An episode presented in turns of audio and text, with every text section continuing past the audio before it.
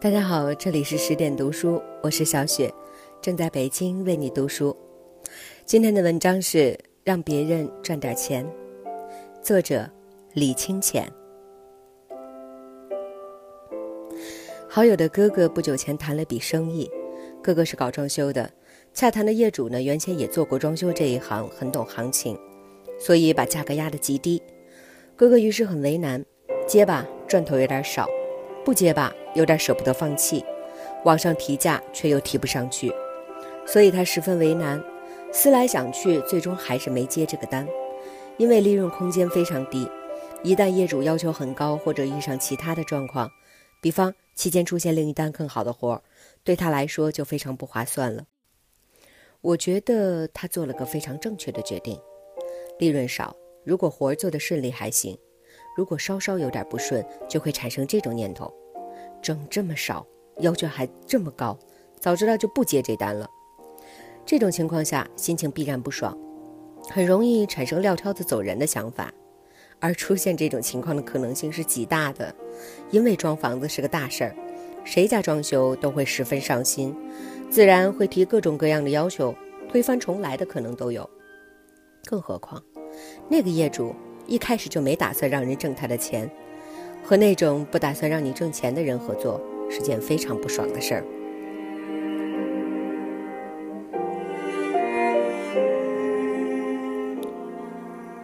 讲真，利润空间很低，对很多人来说是个两难的选择。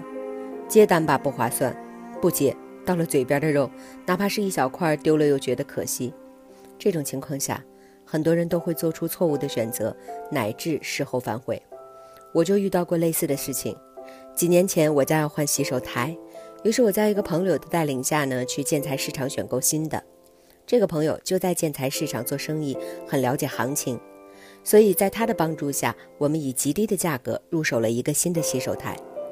第二天，工人来送货，按约定，他要帮我们把洗手台装好。可工人查看了我家的情况，说。你们家安装前要拆旧的洗手台，必须另加五十块钱的费用，那是八年前的五十块钱。我一听就不乐意了。我确定，我有和他们老板说明，我家要先拆旧的洗手台才能装新的。老板也明确承诺了免费安装。可这个工人却说，你们家旧洗手台用了膨胀螺丝，拆起来很费劲，必须加费。于是我给老板打电话理论。这个老板解释说，如果旧洗手台没有用膨胀螺丝，是不需要加钱的。你昨天没和我说用了膨胀螺丝啊？这五十块钱是工人的辛苦费，不加不行啊！我当时不懂这些，以为是这么个道理，于是就给钱了。后来才想明白，不用膨胀螺丝，洗手台压根儿没法固定。这个老板用这种借口是欺负我不懂。几天后。好友打电话来问我洗手台装的怎么样了，我就把加钱的事儿告诉了他。这个朋友沉吟几秒后说：“其实那个洗手台就算另加五十块的安装费，价格也很划算。如果洗手台价钱再高一点，是可以把安装费包在里面的。但因为我帮你把洗手台的价钱压得很低，没什么利润，老板于是另找了个借口让你另加安装费。”这个朋友又说：“生意不好做，反正。”你知道自己没吃亏就是了。朋友这么解释，我就明白了。他帮我把洗手台的价格压得能赚一点，又没赚很多的那个坎儿上。老板当时可能是觉得卖一个是一个，可是事后又觉得赚得太少，反悔了。这五十块钱的安装费，对这个老板来说就是一个心理上的小界限，可以让他再多那么一点赚头，否则他就觉得没意思了。这件事儿当时让我很不爽。事后我却明白了，一切都因为价钱压得太低，才会出现这种幺蛾子。我不怪那个老板反悔，反而觉得是朋友没让人家挣够钱，才会发生这种状况。这是一个极好的教训。如果钱没给够，那么极容易发生反悔、中间撂挑子这种状况。所以有时候你得让人赚点钱。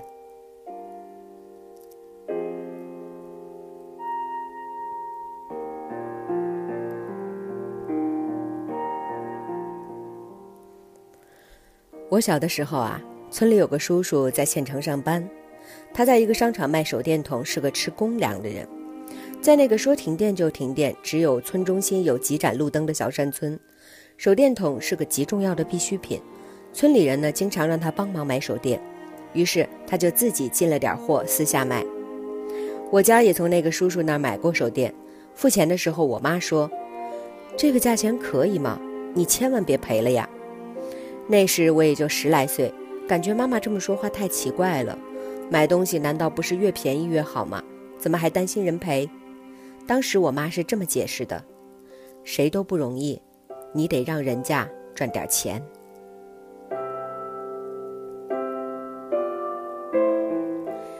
这句话我印象特别深刻。即使是关系不错的亲人或朋友，也不能白拿。不但不能白拿，最好还要让人家多多少少赚一点儿。这样做听上去有点傻，却是维护关系的一剂良方。尤其是熟人，如果没有赚到钱。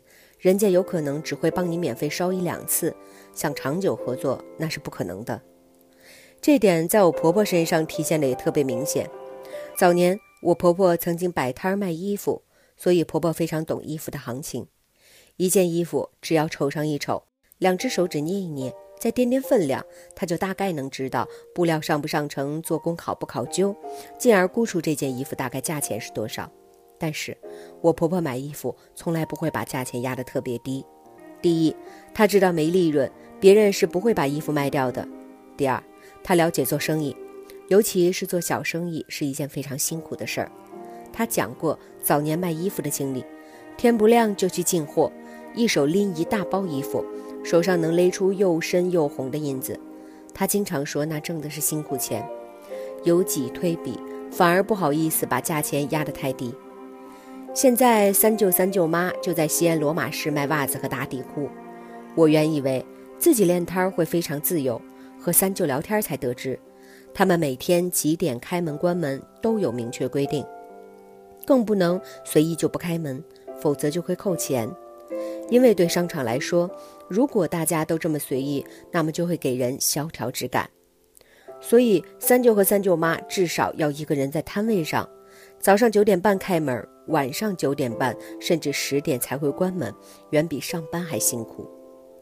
让人赚点钱，尤其是那些卖苦力的、吃辛苦饭的挣点钱，不但是一种善良的体贴，更是对他人劳动的尊重。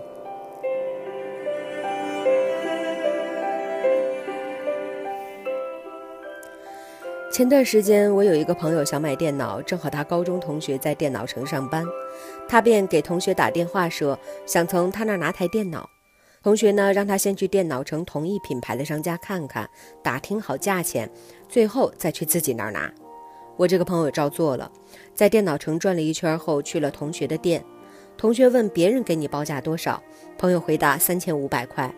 于是他同学说：“你从我这儿拿的话，三千四百元。”这个朋友便从同学那拿了一台电脑，结果回来的路上却感觉不太舒服，打电话跟我吐槽：为什么同学不直接给我报价，而是先问我别人的报价呢？你觉得我这个同学有可能赚我多少钱呢？他觉得优惠一百元有点太少了。